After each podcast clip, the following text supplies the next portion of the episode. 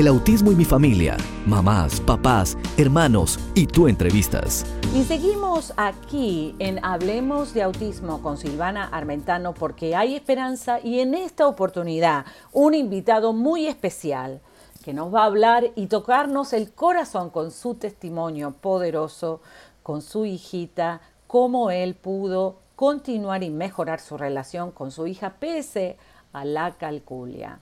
Aquí le damos todos los micrófonos y muy bienvenido a este programa a Ricardo Sánchez. Buenos, ¿cómo está Ricardo?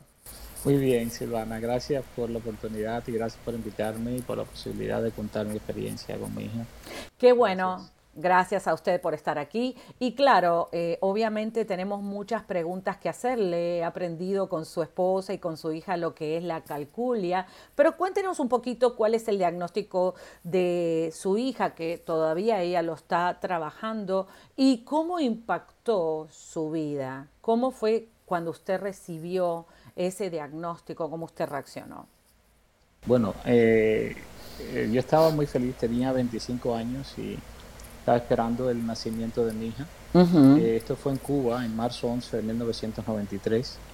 Mm, en el momento de nacer, mi esposa tuvo una cesárea muy retardada. La doctora no prestó la atención necesaria y en el momento de la cesárea se va la luz en el hospital. La, niña hace, tres paros cardíacos respiratorios y después vive en coma por 28 días. En el día 18 los doctores se nos acercan y es bueno, el primer día, cuando yo llego a un hospital, porque salimos del hospital donde la niña nació, un hospital especializado para niños más graves, y al llegar a ese hospital el doctor piensa que va a morir en horas si no me deja salir de, la salita donde habíamos entregado a la niña. Y, me dice, no te muevas, no te vayas porque tu niña está muy grave y puede morir en cualquier momento. A los, días, a los 18 días me encuentro con otro doctor que me dice que la niña no tiene respuesta a estímulos cerebrales y que ellos están convencidos de que tiene muerte cerebral y de que ellos recomiendan que retiremos los equipos porque la niña iba a ser un vegetal. Wow. Eh, eh, desde el primer momento mi relación con mi hija fue una relación de como de amarla, apoyarla, de a pesar de todo lo que estaba ocurriendo, yo sentía que ella me necesitaba y que mis decisiones de cierta manera iban a afectar su futuro.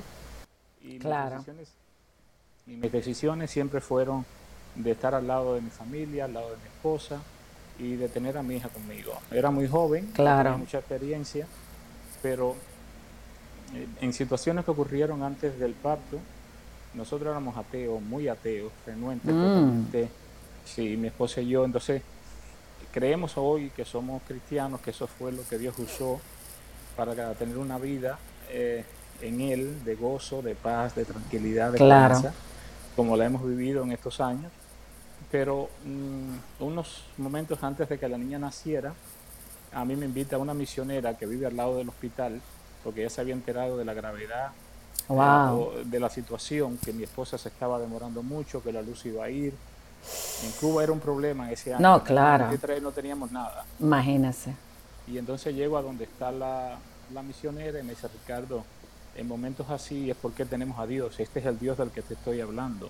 Mm. Porque ella nos había hablado de Dios antes. Entonces claro. nos quería mucho y nosotros también a ella. Imagínese, claro. pero nosotros ni manera de creer. Claro, pero déjeme hacerle una pregunta, ¿cómo usted reaccionó a todo eso? ¿Era una, una cantidad de noticias en tan poco tiempo? Su primera hija, su primera hija, ¿no, Ricardo? Mi primera, mi primera hija. Eh, y todo eso, ¿cómo, usted se sentía? Porque esa es básicamente, yo quiero que cualquier papá que pueda estar atravesando eso se pueda identificar como usted se sentía. O sea, porque claro, sabemos que Dios intervino, que gracias a Dios, desde el del ateísmo al, a creer, eh, hubo una intervención de Dios, pero ¿cómo usted se sentía como papá? ¿Qué, Bueno, yo le voy a decir la verdad. Yo, yo lo que quería era tener a mi hija conmigo sin importar en qué condiciones. Yo me sentía un poco confundido y muy triste Confundido y muy triste. O sea que frente a cualquier diagnóstico de alta envergadura como este, ¿no? que no necesariamente es autismo, sino que la niña, eh, por tantas situaciones externas, desafortunadamente eh, toda su parte eh, neurológica fue afectada, su parte respiratoria, su cuerpo, la vida de ella, ¿no? O sea, estaba literalmente sin esperanza. Entonces, usted se siente confundido, pero todavía dentro y muy triste seguía usted, tenía una esperanza y... Yo lo que eh, tenía claro, yo lo que tenía claro, Silvana, era mi responsabilidad como padre y el papel que yo tenía que jugar. ¿Lloró alguna vez o se mantuvo? Muchas, muchas veces. Ah, porque a veces tenemos ese estigma de que los hombres no lloran, pero creo que... ¿No? Es que, es que era imposible. Ay, mira, imagínese, era imposible y también qué lindo que sus lágrimas puede expresarla, porque cuando uno recuerda ese dolor, sinceramente, eh, ¿quién no lloraría? ¿no? Por eso que no deja de ser papá, no deja de ser hombre, no deja de ser un ser humano, ¿no? Y frente a todo... yo, tuve, yo tuve muy claro, muy claro que soy más hombre y más padre cuando asumo más mis responsabilidades, no cuando vivo con los estigmas sociales, sino cuando mis responsabilidades eh, van por encima de cualquier estigma o de cualquier presión social. Y, mi responsabilidad era tomar decisiones que pudieran ayudar a mi hija y tomar decisiones que pudieran traer estabilidad a mi esposa que estaba sufriendo. Yo le voy a mostrar una foto a los oyentes que están de cómo la niña está hoy, ¿no? Que cómo está hoy, porque eh, todo ese panorama fue hace muchísimos años, pero al Dios intervenir, obviamente pasó algo. Y todas las personas que nos ven hoy pueden decir, hay esperanza, o sea, hay esperanza y creo que Ricardo tiene mucho que decir a los hombres que nos están escuchando en todas partes del mundo que hablan español, de que vale la pena pelear por, nuestros hijos. Ahora, volvamos a esos días de llanto y de dolor, donde, bueno, Dios intervino, la niña empezó a mejorar y se la entregaron en sus manos. ¿Qué hizo usted cuando tuvo ese bebé en sus manos? ¿Cómo usted eh, pudo ayudarla a recuperarse a cómo está hoy? Porque hoy la vemos que está perfecta, que ya pronto se nos casa, tiene su carrera, su futuro, gana becas, viaja por todo el mundo, impresiona. Bueno, eh, eh, tiene una vida y está completamente sana, qué lindo. Pese que existe ese diagnóstico, ella venció la muerte. O sea, ella venció la muerte porque no solamente la fuerza de ustedes, sino la fuerza de ella y la fuerza de Dios que su propósito tenía que cumplirse. Entonces, la traen, se la traen en sus brazos. ¿Y qué hace usted? Aparte de besarla, abrazarla, obviamente, ¿no? Bueno, ¿Cuál fue la acción que usted tomó? O sea, yo nunca pude tocarla hasta los 30 días de nacida. Yo no mm. tuve oportunidad. Mi esposa era la que, ella estaba en una sala de aislados, donde la madre era la, madre de los doctores y las enfermeras eran los únicos que podían llegar hasta ella. Yo no, yo la podía ver por un cristal durante todo ese tiempo, 10 minutos al día. Yo no podía tocarla. Ay. Eh, y cuando llegó a casa, que ya la tenía en sus brazos. Los doctores eh, nos las entregan cuando ella cumplió un mes, exactamente al mes, el 11 de abril. Era un domingo y era un domingo de resurrección.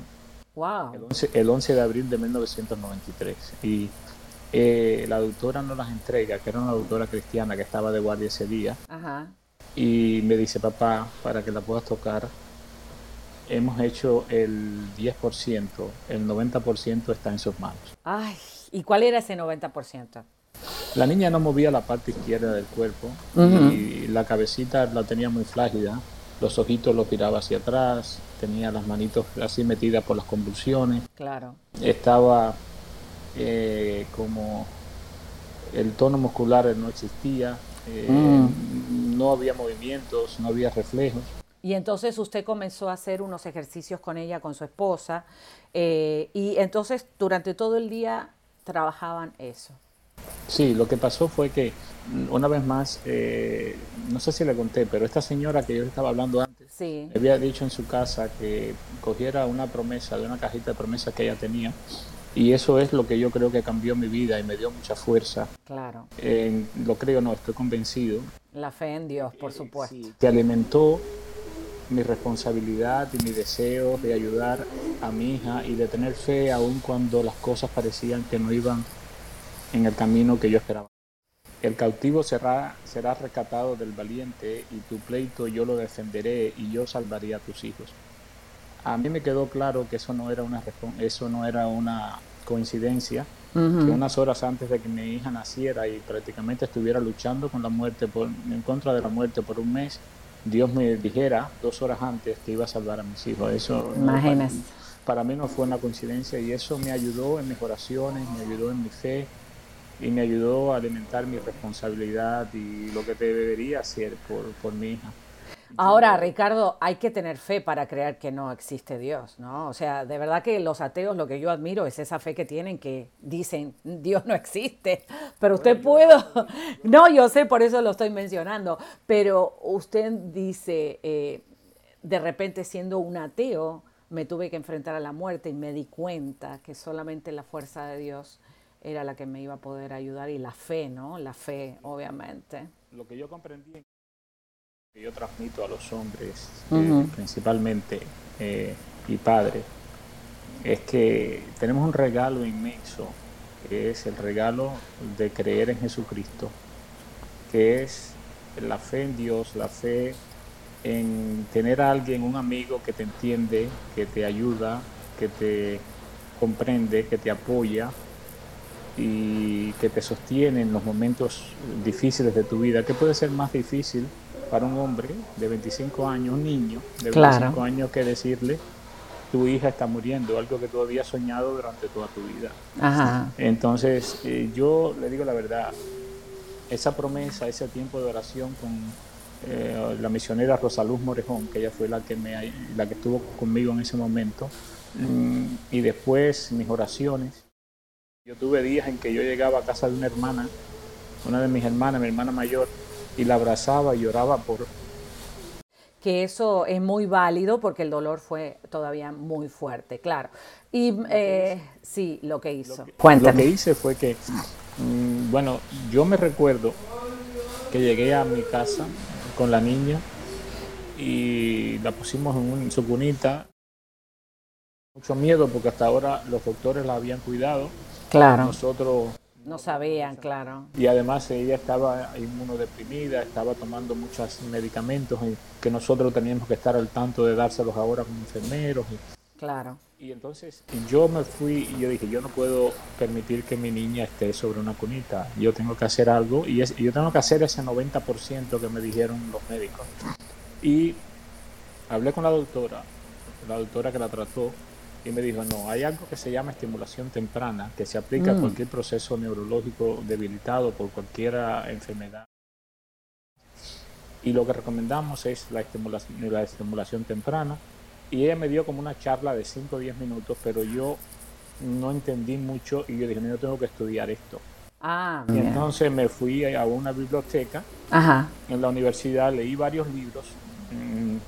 La mayoría sobre falta de oxígeno al nacer, eh, que se llama hipoxia, eh, estimulación temprana al neonato y otros tipos de libros, y encontré uno que era un poquito positivo. Los demás decían que cuando faltaba el oxígeno, que la estimulación temprana en el cerebro podía causar que eh, no se recuperan las neuronas, pero las células cerebrales se activan y pudiera existir una respuesta rápida cerebral que mejorara los daños que pudo haber causado la falta de oxígeno. O sea que usted estaba buscando en los libros una esperanza para saber qué dirección tomar de lo que iba a hacer, ¿no? O sea, se puso en acción y eso me gusta, Ricardo, de verdad que eh, lo primero que hacen muchas veces los papás, hombres específicamente, los varones, es que se niegan a buscar una solución, o sea, aceptan el diagnóstico, eh, y no hacen nada. Y me encanta que usted pueda motivar a todos los hombres que nos están escuchando a que busquen una esperanza, ¿no? Y usted estaba buscando en los libros,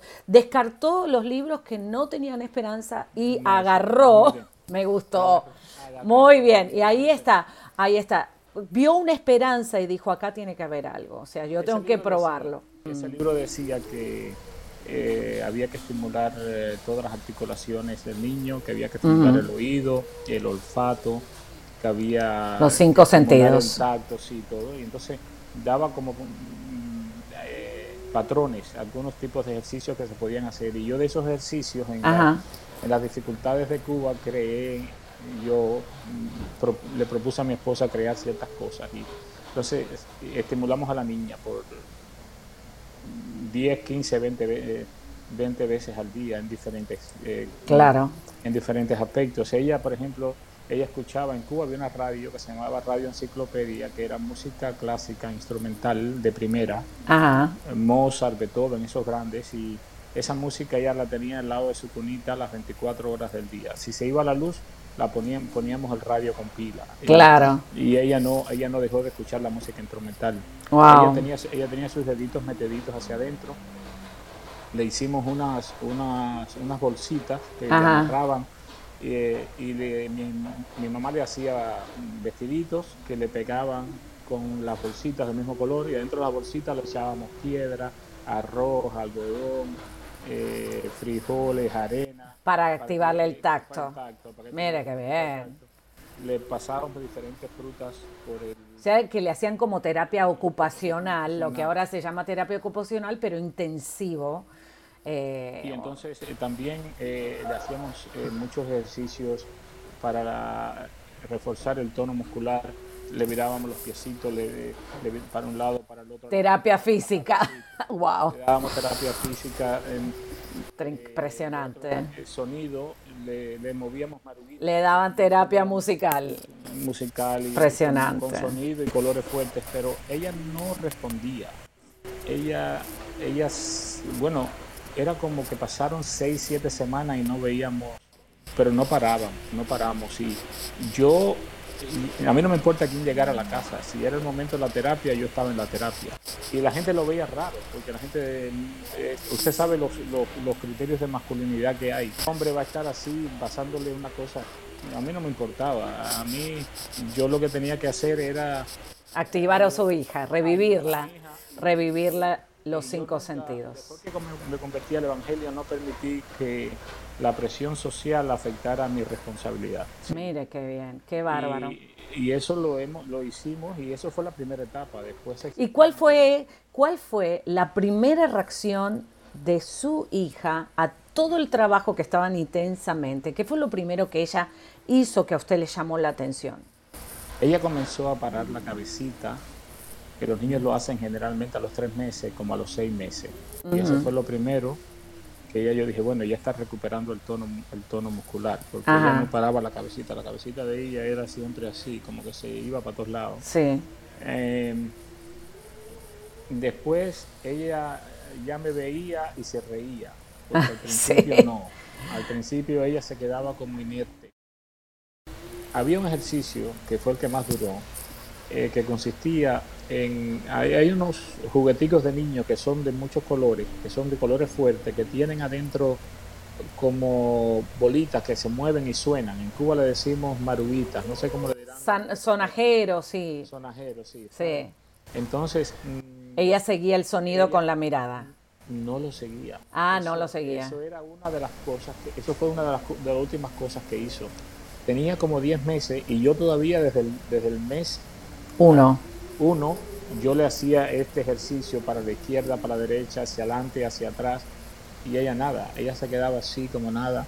Y como a los 10 meses, yo veo, mi esposa se está bañando y yo estoy en la terapia, porque nosotros nunca paramos de hacer la terapia, a pesar de que no reaccionara. Sí. Yo, yo le movía la maruguita a la izquierda, le movía la maruguita a la derecha, y yo vi que ese día ella movió la cabecita para los dos lados, y yo dije, no, eh, no es verdad, no porque estoy mal, decía yo, me decía, es, fue como un eh. estado como de ansiedad, una cosa extraña que yo no he sentido nunca en mi vida, como que yo no podía creer y entonces como que no puedes alimentar lo que no es, porque era raro, yo tenía wow. pasar, pero al mismo tiempo habían seguido tanto tiempo.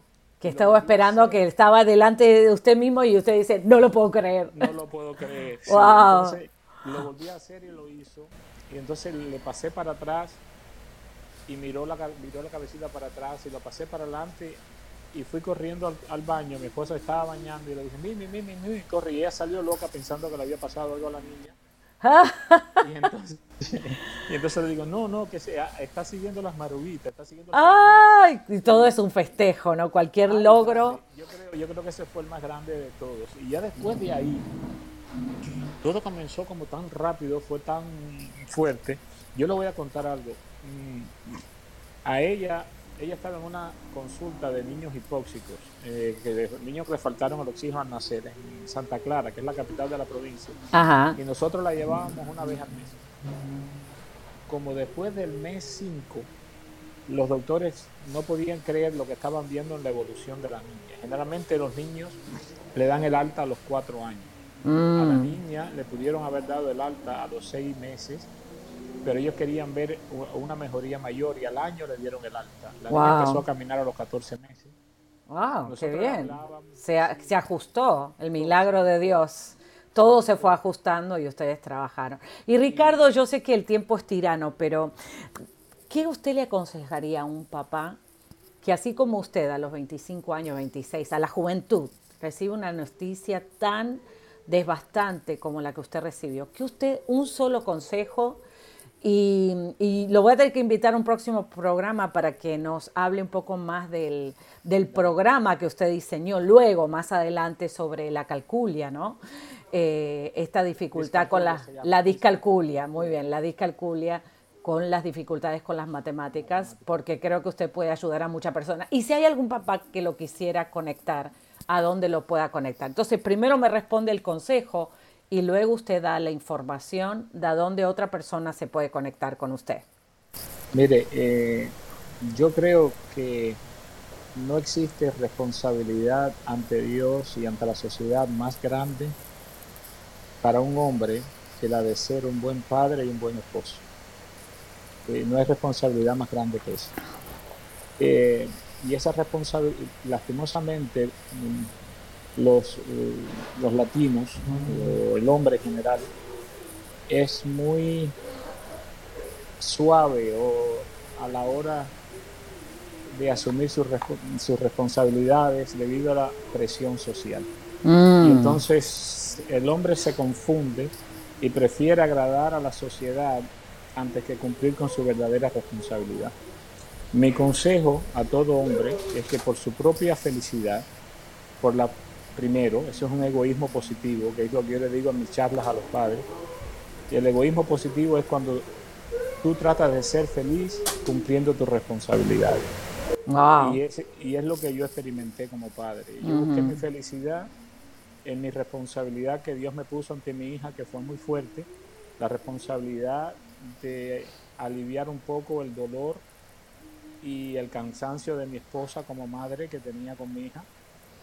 Yo lavaba pañales, yo bañaba a mi hija. Y no dejó de ser hombre, por eso. Yo no, para nada. Yo, yo creo que soy más hombre cuando... Cuando lo hace. Cuando estoy al lado de mi esposa, cuando amo a mi esposa. Claro. Cuando amo a mis hijos. Yo pienso que ese es el verdadero hombre. Yo, yo pienso, yo no juzgo. Eh, si había que fregar, fregaba. Yo yo viví en Rusia, yo viví en Rusia por, por mí mismo muchos años y aprendí a hacer muchas cosas de la casa y demás. Y, yo me siento muy feliz y, claro. y mi felicidad es verlos a ellos felices. Ricardo, y si hay algún hombre o alguna mamá que quiera conectarse con usted, ¿a dónde ellos le pueden llamar y mismo invitar a Elizabeth a cantar? Porque Elizabeth ha estrenado su nuevo álbum, eh, su más reciente álbum, que no va a ser el único, obviamente con sus propias canciones, ha ganado ECAS. Eh, pues, ¿qué es lo que no está haciendo Elizabeth? ¿no? Está haciendo muchísimas cosas. Pero ¿dónde la gente se pudieran conectar con usted? Nosotros tenemos una fundación que se llama Nace una Esperanza, eh, que yo tengo toda una experiencia. Yo soy profesor de matemáticas en la universidad. Ah. Y entonces Elizabeth me enseñó mucho a desarrollar eh, ciertos mm, eh, cierta pedagogía de la enseñanza. Muy bien. Y entonces... ¿A dónde? Muy bien. Entonces van a la página de internet de la, de la fundación que se, es eh, www.elizabeth Sánchez Music, en español m u s i c.com y ahí ven mm, cómo contactarse con nosotros. Entonces lo repite una vez más, Elizabeth Sánchez Music. Music.com y también pueden llamar por teléfono. Muy bien. Teléfono personal que es el 305. Suave, lento. 305. 785 6652. Vamos a repetirlo, 305 785 6652. 6652. Muy bien, perfecto. Pues gracias por esta entrevista y por permitirme estar hablando y conociendo más de la vida de ustedes y todo el hermoso trabajo que han hecho con la bella Elizabeth. Y claro, lo voy a tenemos esta invitación pendiente para una próxima vez y estuvimos hablando con Ricardo Sánchez un papá que pudo desafiar a la muerte y salvar, de alguna manera, ayudar a su hija a cumplir su propósito en la tierra. Y bueno, yo soy Silvana Armentano y estamos aquí en Hablemos de Autismo. Gracias Ricardo por estar con nosotros. Gracias, a ti Silvana, hasta luego. Y a ustedes, mis amigos, gracias por tu sintonía. Recuerda enviar tus textos porque quiero saber de ti. Y recuerda que la mejor persona para ayudar a tus hijos eres tú.